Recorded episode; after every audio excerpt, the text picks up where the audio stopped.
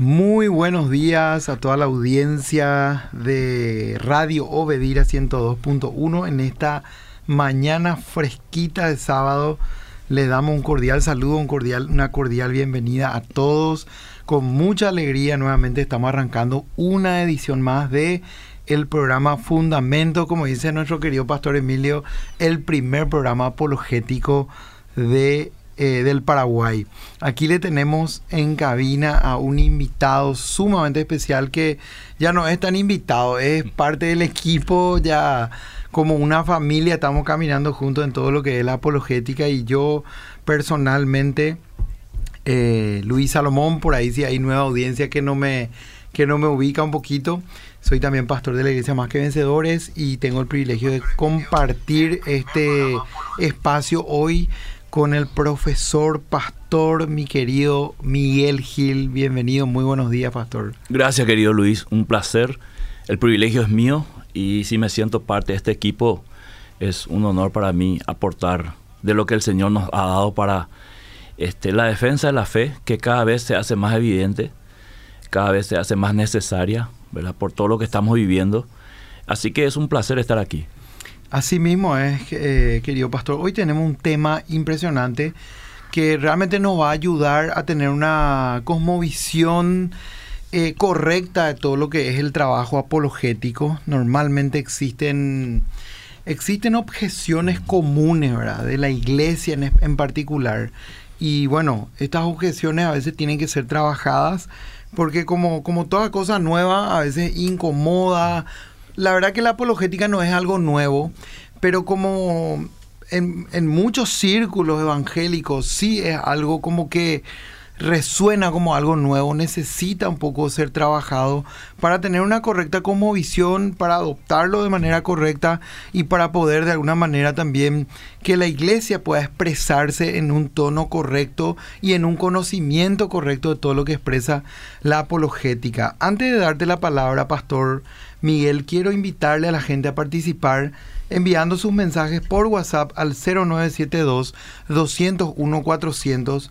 Yo creo que a la audiencia tiene que registrarlo ya este número en su celular 0972 201 400 y poner ahí como Radio Bedira, porque constantemente tenemos participación. Aquí el pastor Miguel Gil tiene su espacio, su bloque ¿Cómo se llama tu bloque? Vida Positiva. Vida Positiva los días martes, el pastor Emilio tiene los días jueves y los sábados estamos aquí eh, de 8 a 9 de la mañana con el programa Fundamentos. También estamos transmitiendo el programa por Facebook Live, así que también ahí pueden participar enviando saludos, comentando.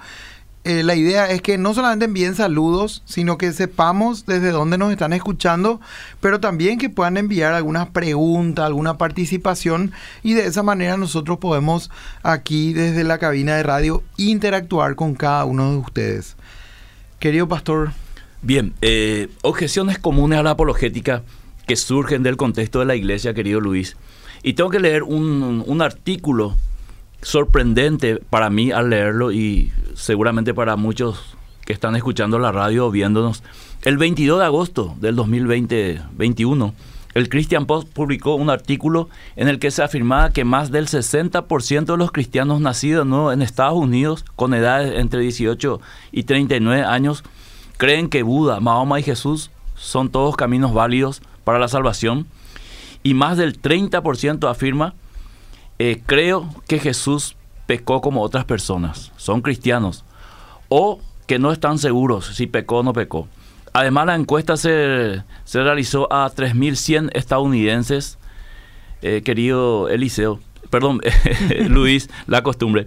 De entre 18 y 55 años, en el 2020 fue esto, se vio un descenso significativo en los que ellos llaman una cosmovisión bíblica básica que incluye cuestiones como la naturaleza de Dios, la fiabilidad de la Biblia, eh, la salvación, así como la impecabilidad de Jesús, o sea que Jesús no pecó. Claro. El número de personas en esa categoría debe ser del 47% en 2010 al 25% en el 2020, o sea, creció un 15%, eh, vamos a decir, en ese sentido.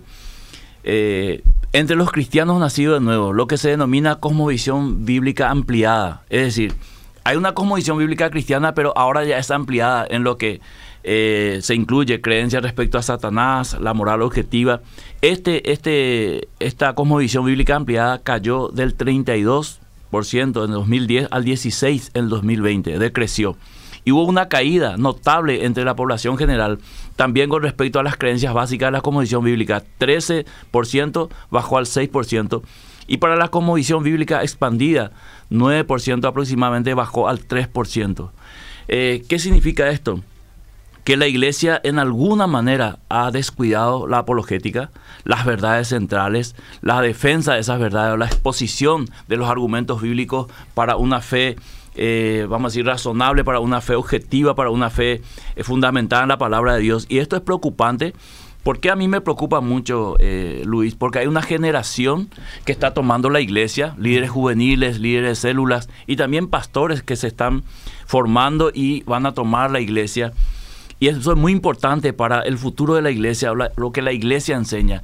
Y me he dado cuenta que un sector de la iglesia, no todos, pero un sector importante de la iglesia, eh, no le da valor a la apologética. Mm. Y no es que no le da valor, objeta el estudio de la apologética, apologética eh, y lo hace desde una cosmovisión errada.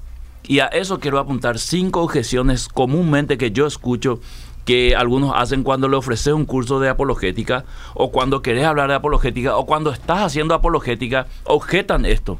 Entonces, eh, esta objeción viene dentro de la iglesia y la razón es porque muchos están, eh, vamos a decir, de alguna manera eh, mal conceptuados o fueron, vamos a decir, tuvieron decepciones de la apologética, especialmente de los debates. Cuando un cristiano se sienta y ve un debate, especialmente cuando ese debate es eh, por herejías. Eh, lo único que hace esto, esto es lo que están haciendo es discutiendo mm. eh, y esto no quiero ver, no me interesa, ¿verdad? cuando ve, ve una discusión de un cristiano con un ateo, dice, no, esto es para qué, en vez de evangelizarlo, está discutiendo con él ahí. O sea, son cosas que escuchamos normalmente. Entonces, estos conceptos han llevado a muchos a ver la apologética desde una perspectiva contraria a su función espiritual, es decir, una función evangelística que tiene. Ahora, ¿de dónde vienen estas objeciones, querido Luis? ¿Cómo surge? Surge de una cosmovisión del antiintelectualismo. Hmm. El cristianismo es sencillo y no necesita de mucho, de mucha mente ni, ni estudio. Es el pensamiento de esta, de esta corriente antiintelectual. Cree que todo lo académico, todo lo técnico, todo lo intelectual, todo donde se mete estudio, es antiespiritual. Y utilizan este versículo famoso de Pablo, la letra mata, pero el Espíritu vivifica. Y hay que entender que Pablo dijo esto en el contexto de la ley y la gracia, no en el contexto del estudio. Porque si tenemos ese pensamiento de que no hace falta estudiar, no hace falta profundizar, los cristianos no deben ser intelectuales, entonces toda la intelectualidad del mundo, la sociedad lo tomaría los, inconversos y estaríamos en serios problemas como la Grecia eh, del primer siglo cuando empieza la iglesia ¿verdad? y tenía serias luchas con la filosofía. Totalmente. Entonces, eh, ver de esta manera, decir que la apologética es puro intelectualismo y que no es sencillo, que no es para un cristiano sencillo, es, es un concepto errado porque Pablo fue un estudioso, un intelectual a quien Dios usó, usó su mente, usó su sabiduría, su preparación para un gran aporte a la iglesia primitiva. De hecho, la, mayor parte de la, del Nuevo Testamento, las cartas, fue escrita por él. Toda su sabiduría y su preparación a los pies de Gamaliel sirvió para la interpretación de la ley mm. en referencia a la gracia.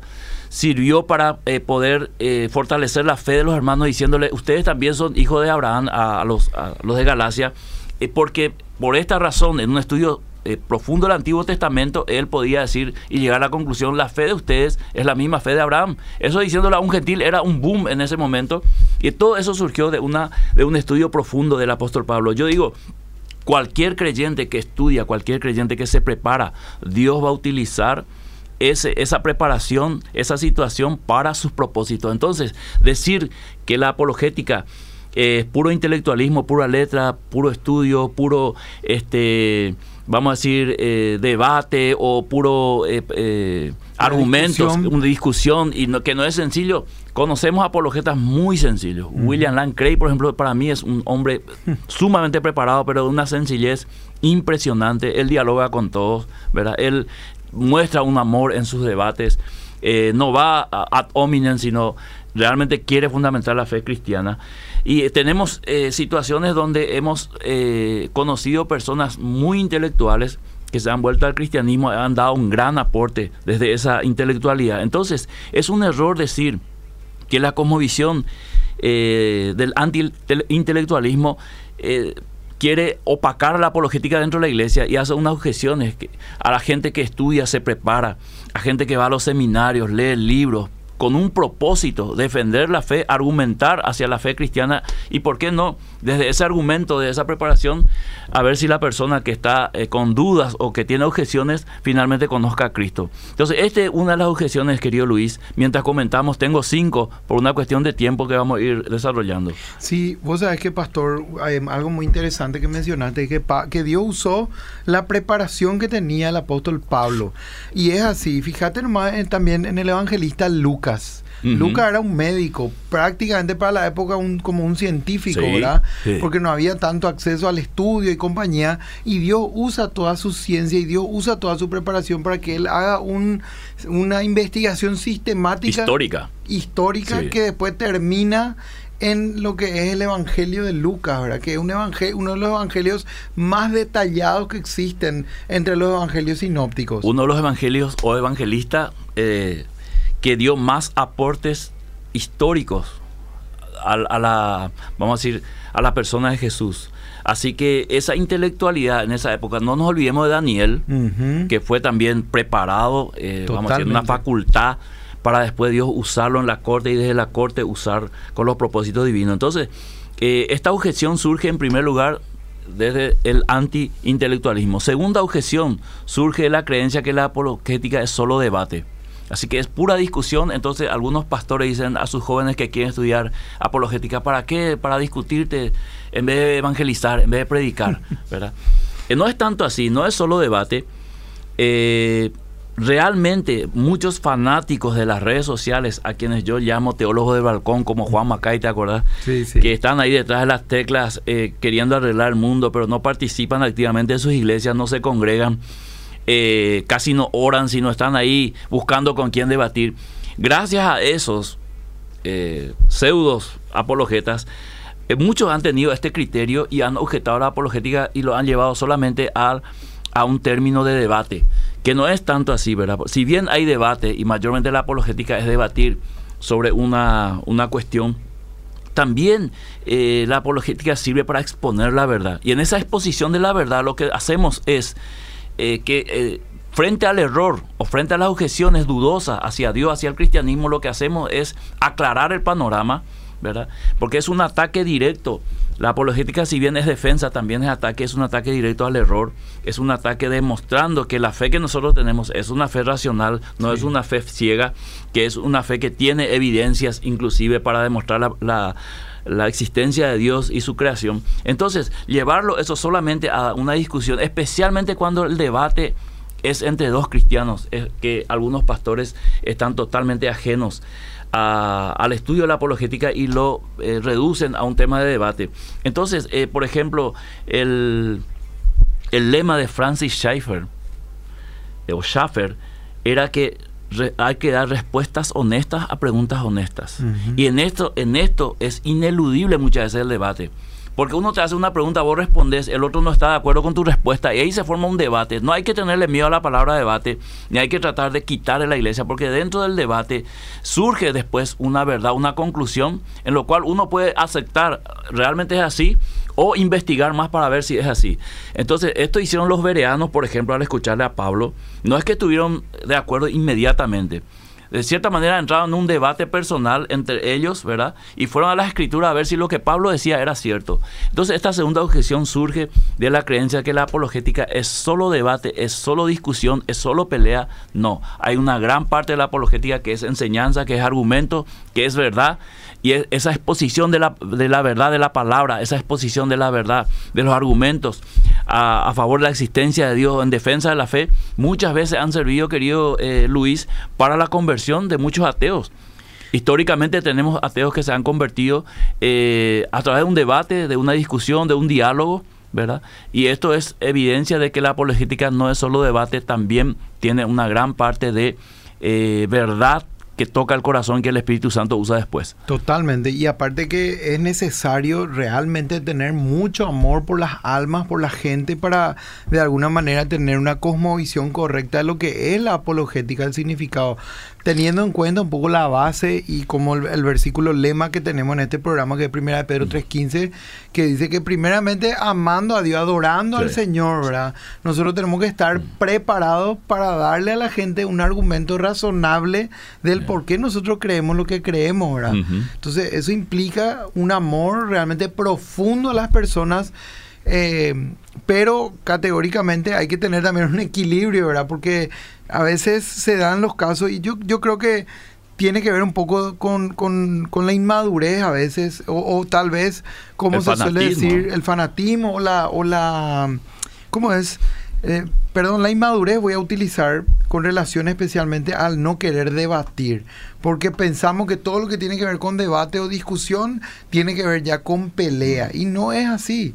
Categóricamente los debates terminan, si, lo si tenemos la visión correcta respecto a lo que significa un debate, eh, enriquece a uno, ¿verdad? Y le, lo llena de conocimiento para bien.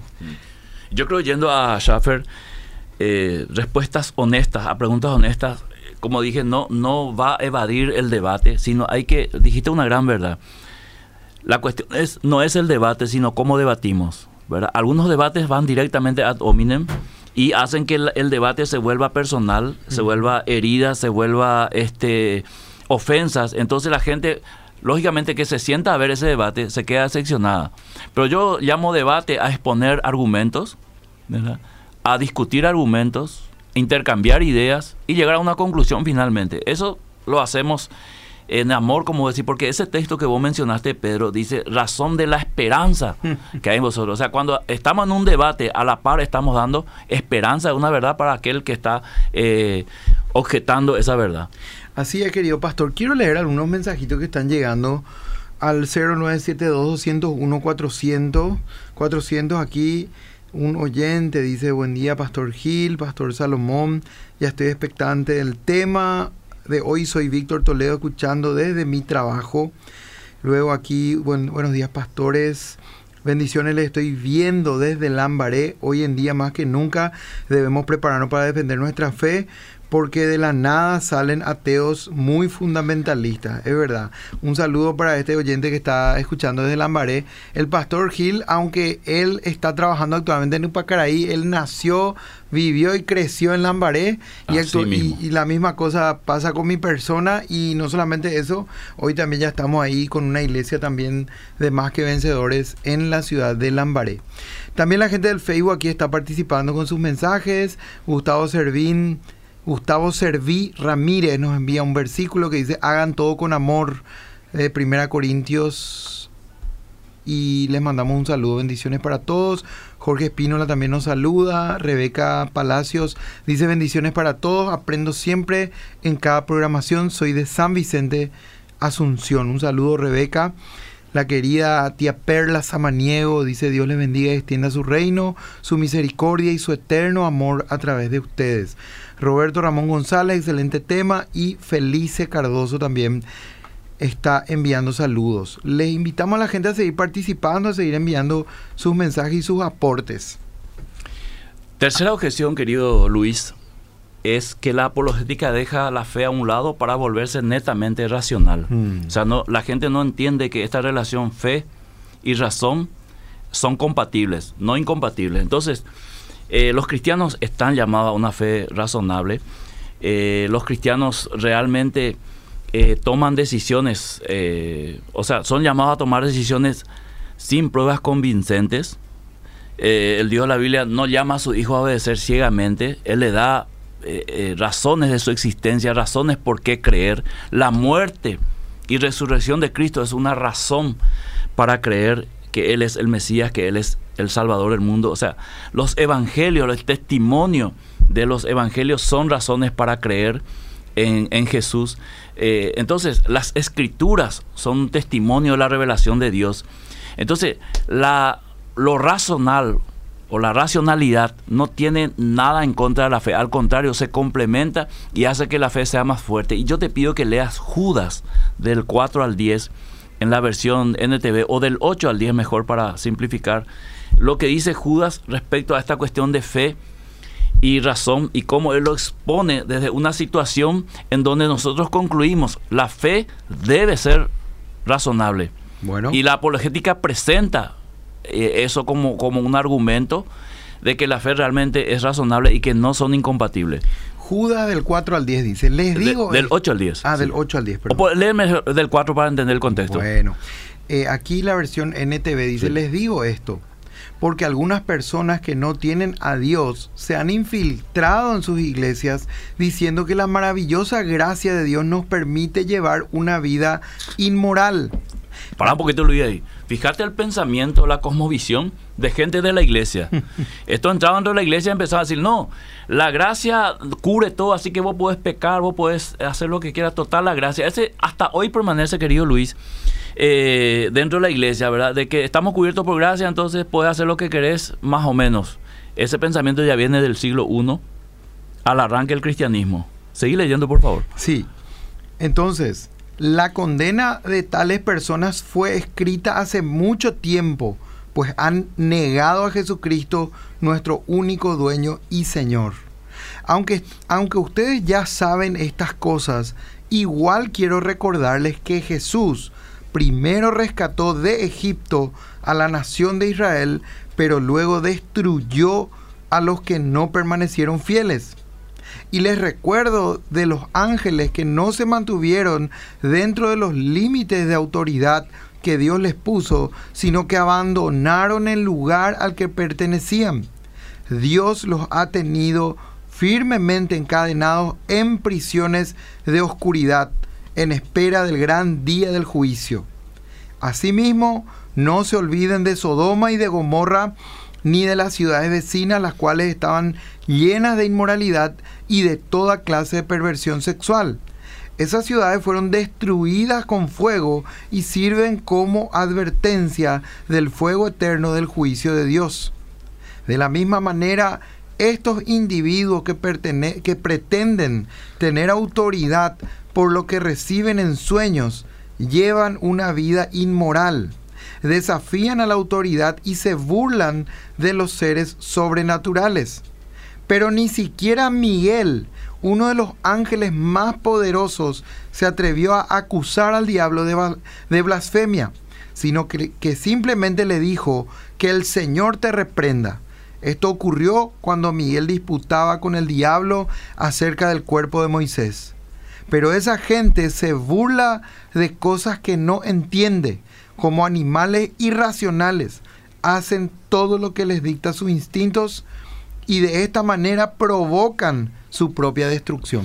Decir que, decir que este, la fe está apartada de la razón, aquí Judas eh, claramente hace una descripción de cómo actúa gente irracional. Inclusive lo compara como animales, o sea, gente que no tiene una razón argumentada o una, vamos a decir, una una fe que puede hacer en las obras respaldada. Aquí actúan de acuerdo a lo que ellos soñaron. Ellos hacen que ni el ángel más poderoso que es Miguel se atreve a hacer, que es desafiarle al diablo y gritarle al diablo. Eh, o sea, actúan en una irracionalidad mostrando que la fe que tienen eh, no es la fe verdadera, porque la fe verdadera es razonable. La fe, la fe del cristiano, por ejemplo, le da la razón del por qué amar a su prójimo y cómo amar. Entonces, esta objeción a la apologética de que quita la fe para poner solamente razonamientos o ser solamente racional no es, no es verdadero, es falso, es un mito, es una falacia, porque realmente la apologética lleva a una fe razonable y muestra al mundo que el cristianismo es la cosmovisión más importante del mundo. O sea, es una cosmovisión que lleva a la justicia, es una cosmovisión que lleva a la misericordia, a la ayuda al prójimo, es una, eh, es una cosmovisión que ayuda al necesitado. O sea, eso es razonable en un sentido desde la fe bíblica. Entonces, eh, si nosotros hubiésemos seguido esta corriente que Judas está describiendo aquí, hoy seríamos tratados de irracional de animales, ¿verdad? Porque tendríamos una fe que la gente rechazaría desde esa perspectiva. Pero hoy lastimosamente muchos creen que la apologética ha desplazado la fe para poner solamente razonamientos y es totalmente lo contrario. Así mismo es, pastor. Y tener en cuenta también que la, o sea, en, en resumen lo que está diciendo también, según lo que, lo que puedo de alguna manera captar, es que la apologética desarrolla una manera coherente de vivir la fe, que no es algo desprendido, porque generalmente la gente de afuera, la gente que de alguna manera no tiene interacción con el, con el, con la comunidad evangélica, por decirlo así, o con la fe en Cristo Jesús, por lo general piensa que nosotros tratamos de vivir una vida totalmente separada, aislada del mundo, tratamos de vivir una vida irreal, irracional justamente, que es todo lo que la apologética trata de hacerle entender a la gente que no es así, ¿verdad? Que es que uno puede vivir su vida de manera sencilla, pero siguiendo a Jesús y aprendiendo de lo que nos enseña la palabra de Dios y que eso es no solamente totalmente posible, sino que es la mejor opción de vida que uno puede optar. Categórico, Luis, categórico. No sé si hay más mensajes porque me quedan dos objeciones Hay muchos y mensajes. sé que el tiempo vuela en, Sí. en radio. Voy a, a leer algunos y por ahí si hay alguna pregunta Ok. vamos a responder. Bueno, aquí dice, buenos días hermanos, bendiciones, les escucho desde Areguá, gracias por estar eh, hoy, gracias por estar hoy, aprendo mucho de ustedes.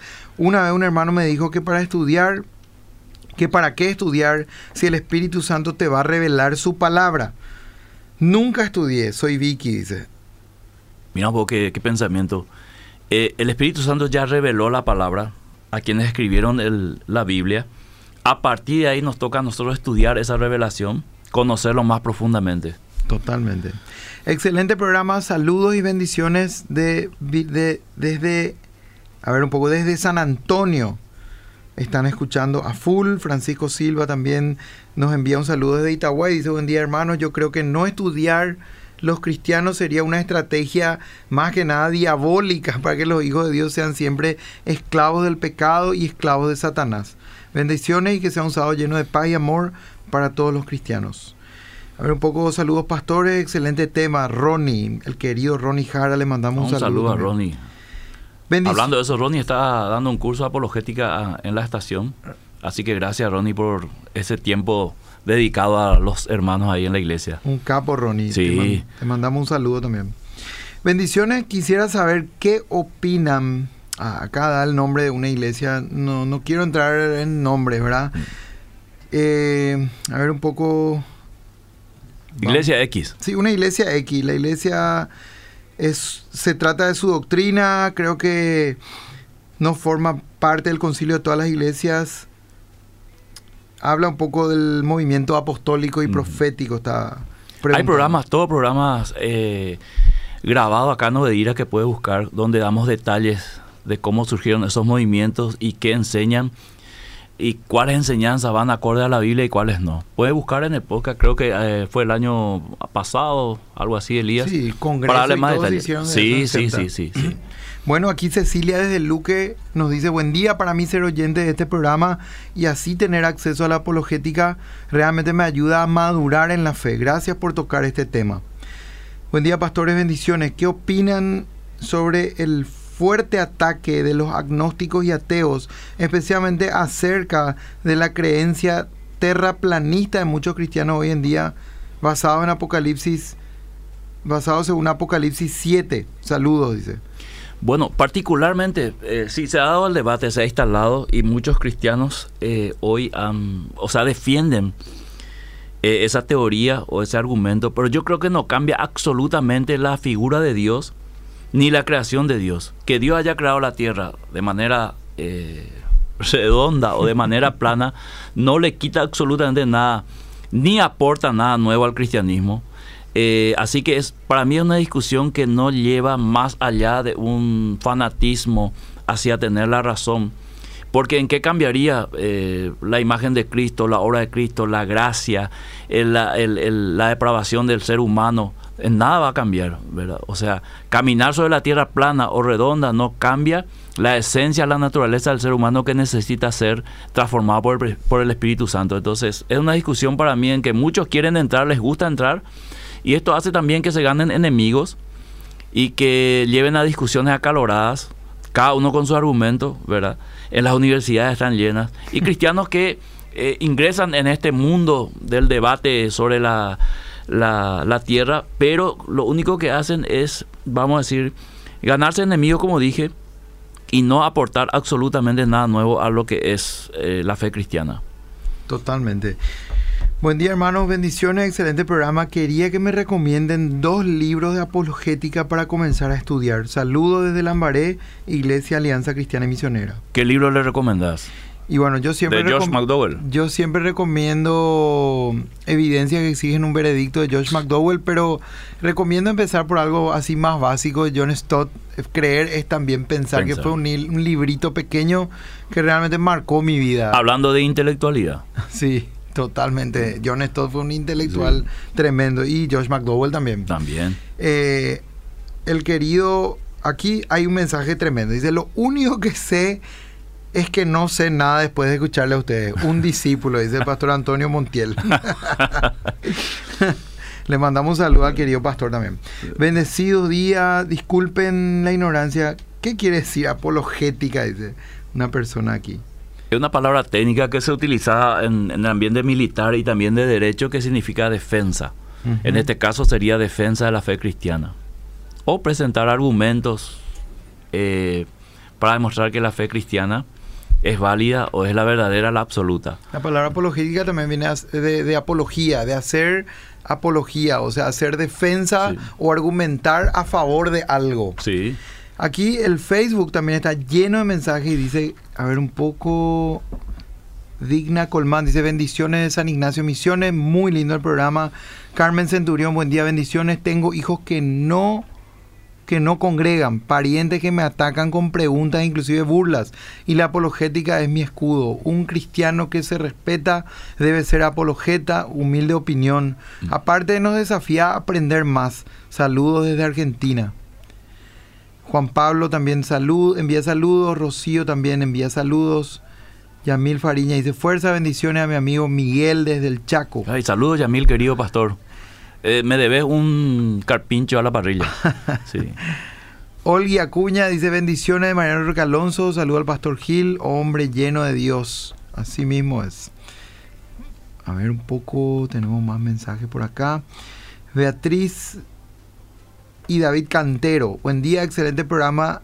El intelectualismo más fe genuina en Cristo es igual a un cristiano preparado para evangelizar e impactar a la sociedad. Saludo y a seguir adelante. Totalmente de acuerdo. Dice el pastor David Cantero de Fernando de la Mora. Saludo, querido pastor David. Fue mi compañero, él, si es el mismo, fue mi compañero en el seminario. Belén Jiménez dice que invitado de lujo, tanto aprendizaje al escucharlo, Pastor Miguel. Siempre te escucho en la programación de Eliseo. Gracias. Aquí Miriam Ávalo también dice bendiciones desde El Calafate. Es Argentina, ¿no? El Calafate, sí, creo que es Argentina. Juan Encina, saludos de corriente, muy lindo y bendecido programa. Gilberto Muñoz, te bendigo, varón de Dios. Pastor Muñoz, un abrazo querido, Dios te bendiga. Tito Aquino dice, buen día hermanos, bendiciones de paso de patria te saludo. Aurelia López, bendiciones de Luque. Federico Lescano, buenos días, bendiciones de San Pedro Cuamandillú. Excelente programa, bendiciones de Roque Alonso. A ver un poco, hasta ahí los mensajes, querido pastor. cuarta objeción, querido Luis. Sí. Es Dios no necesita que lo defiendan. La apologética está en vano prácticamente porque Dios no necesita que lo defiendan. Si eso es, es una verdad, diríamos a medias porque realmente Dios no necesita que lo defiendan, pero Él creó las circunstancias y el propósito para que sea así. O sea, Él ordena que sea la fe defendida y presentada a través del apóstol Pedro. Entonces, si bien la apologética es la defensa de la fe, eso no implica que Dios está en peligro eh, acerca de, eh, o sea, está en peligro por ser débil y tendría que sus hijos defenderle, sino que Dios se complace en que sus hijos testifiquen de esa fe y defiendan esa fe para mostrar realmente que Él es Dios y que los testimonios de esa fe presentada, argumentada, es realmente la, prueba mayor de su existencia. Entonces, eh, dar testimonio de, la fe en Dios, argumentar la fe de Dios, eh, argumentar contra las objeciones del incrédulo, es presentar a Dios como la verdad absoluta en medio de un mundo relativo. Entonces no se trata de defender a Dios, sino se trata de potenciar eh, su imagen, su persona a través de lo que Él nos ha dado como la fe, la gracia. Entonces, la, defensa en la apologética no es solamente defender, también como dije en el primer, la primera objeción, es una un ataque al error, un ataque a la mentira, es, vamos a decir, eh, presentar argumentos que, que hace caer por tierra los falsos argumentos contra el cristianismo, contra la persona de Dios, decir que Dios no existe y que haya personas que dicen sí existe y estos son los argumentos por los cuales nosotros decimos que Dios existe y te lo presenta. Eh, no es solamente verlo como que Dios eh, está siendo defendido, sino Dios está siendo testificado presentado a la humanidad como la verdad absoluta. Así que esta objeción de que este, Dios no necesita que nadie lo defienda es media verdad, necesita ser comprendida de otra perspectiva y la perspectiva es que la apologética presenta una defensa de la fe, pero como testimonio de la existencia de Dios. Quinto y último, eh, esto es clásico de Luis. La apologética no es evangelístico, entonces no, por eso no lo apoyo, por eso no quiero estudiar. Rudolf Woodman decía que el hombre se encuentra en una constante búsqueda de, una respuesta a su existencia personal. Las preguntas acerca de Dios y el mismo casi son iguales. Entonces, si el ser humano eh, por naturaleza busca esa respuesta, la apologética le da esa respuesta con argumentos claros acerca de sus dudas, porque hay dudas razonables, hay dudas sinceras a, las cuales tenemos que responder. Entonces, si bien la apologética no es salir a evangelizar, es parte del evangelismo. Algunos lo llaman el pre-evangelismo, otros dicen que la apologética prepara el terreno para un evangelismo. Yo diría que la apologética en sí es es evangelística porque presenta una verdad y al presentar la verdad de Dios es evangelismo de cualquier punto de vista. Entonces decir que no es evangelismo, dialogar sobre la duda, dialogar sobre la existencia de Dios, eh, derribar argumentos en contra de Dios, eh, es, es errado porque realmente la apologética cumple una verdad evangelística que es presentar las verdades de Dios a alguien que no conoce a Dios. Conocer esa, esa verdad de Dios es conocer a Dios. Entonces, la apologética sí es evangelística, aunque en la acción técnicamente, en la forma de desarrollar, no, la apologética es más persuasiva en ese sentido, prepara el terreno y al mismo tiempo es invasiva porque al presentar la verdad de Dios ya está presentando, vamos a decir, la, la persona de Dios, está presentando, presentando a Cristo como el Salvador del mundo, está presentando la Biblia como la verdad de Dios. Entonces, en ese sentido no se puede separar evangelismo de apologética. Muy bien, pastor, qué tremendo. Sinceramente, eh, yo hice una nota de todo lo que, de todos los puntos, para hacer un pequeño más resumen y reencauzar por ahí si algún oyente desatendió en algún momento la primera objeción común sería el anti-intelectualismo. Viene del anti-intelectualismo, sí. No necesitamos estudiar, ¿para qué si... El Espíritu Santo te va Exactamente, y aparte que la letra mata, pero el Espíritu da vida. Así mismo. El segundo punto es, solo tiene que ver, la apologética solo induce al debate, y el debate no es bueno. Sí. El tercero es dejar la fe solo, o sea, deja la fe de la, dejar la fe de lado porque solo tenemos que la apologética solo induce a enfocarte en el racionalismo. Sí. El número cuatro era que Dios no necesita que lo defiendan, famoso argumento. Y el número cinco es que no tiene nada que ver con el evangelismo. Tal cual, tal cual. Entonces la, la gente puede ir tomando también nota de esto y sobre esta base eh, responder un poco cuando existan este tipo de objeciones, porque realmente todo lo contrario, o sea, el, intelectualismo es y está demostrado históricamente, inclusive con autores del, mismo, que forman parte del mismo canon bíblico, fueron hombres preparadísimos en el Antiguo y en el Nuevo Testamento. Eh, el, debate es algo muy sano y enriquecedor para todos los ambientes, pero como dijo también acá el pastor Miguel Gil, el punto es cómo debatimos, ¿verdad? Hay que leer el caso Fleu. ¿Te acordás? Sí. Él, él llega a la creencia de Dios después de ser un ateo eh, a través de los debates. Cada debate le iba convenciendo más de que había un Dios. Dios existe, algo así se llama su, su libro. Dios existe, sí. Sí, Anthony Flew. una, él terminó su día siendo deísta, ¿verdad? O sea, de no creer en Dios pasó a creer ah. en la existencia de un, Dios. Dios. Sí.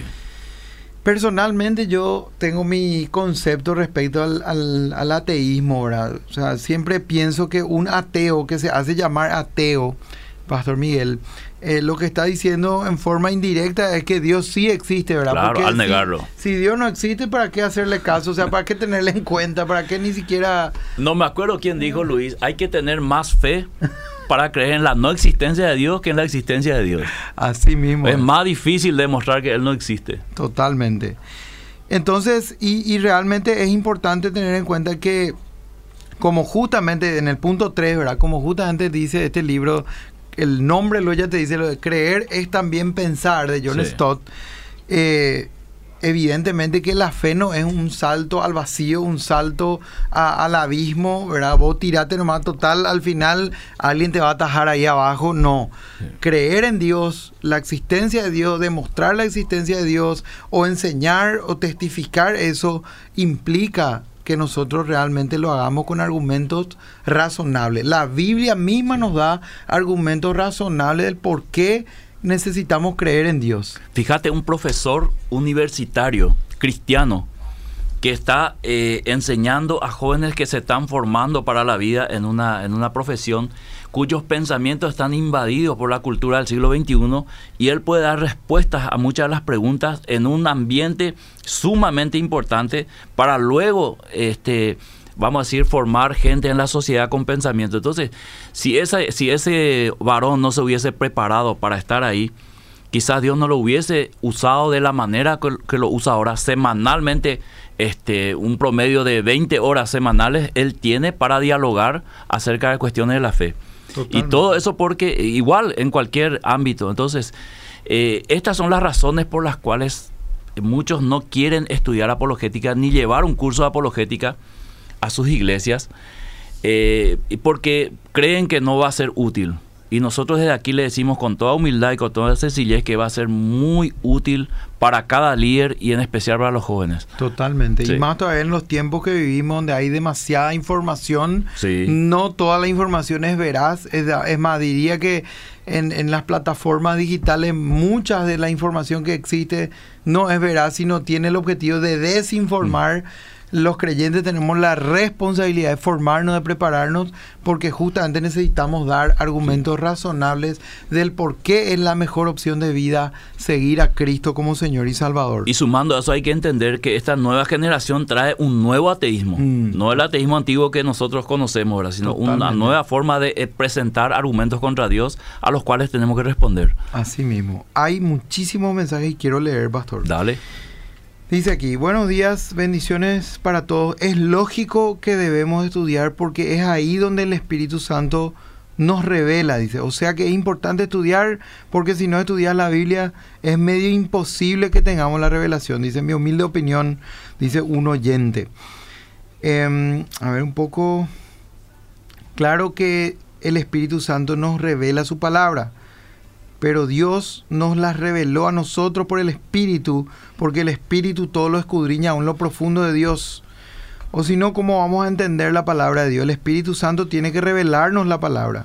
Hechos 4:13, entonces viendo el denuedo de Pedro y de Juan y sabiendo que eran hombres sin letras y del vulgo, se maravillaban y les reconocían que habían estado con Jesús. Pero, sí, una aclaración ahí, Luis. Sí.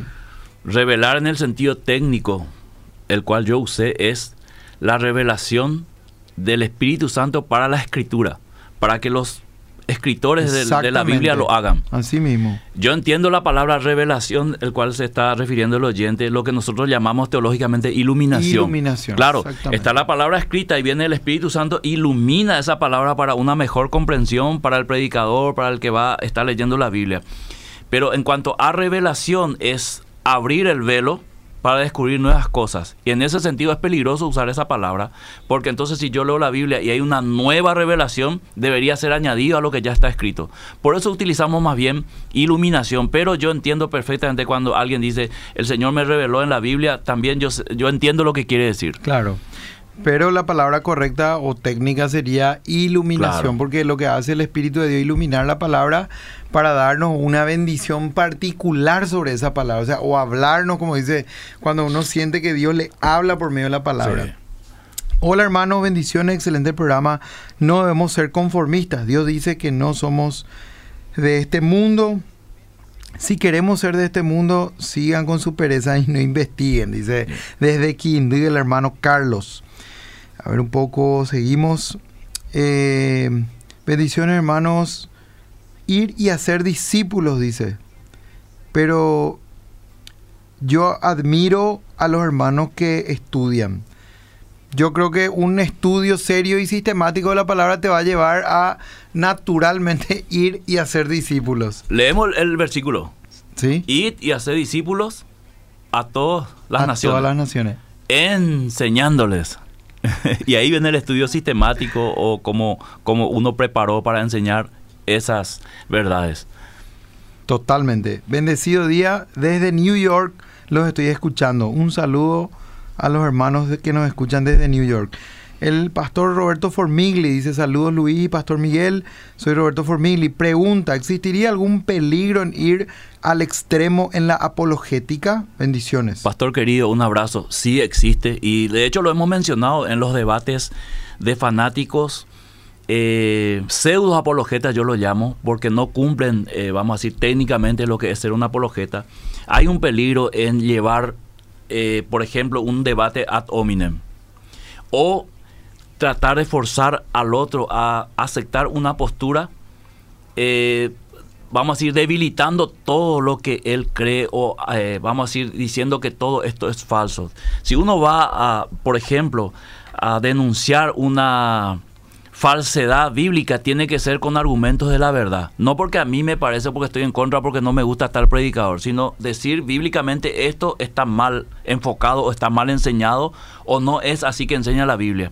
Entonces, yo creo que el extremo de, de- del debate acalorado, fanático, viene justamente de un corazón que no está pensando, razonando en exponer una verdad, sino en ganar un debate, en ganar fama por redes sociales, no sé, o achicar al otro, ya viene una soberbia, un orgullo, y eso sería un extremo de los que se llaman apologetas hoy en día.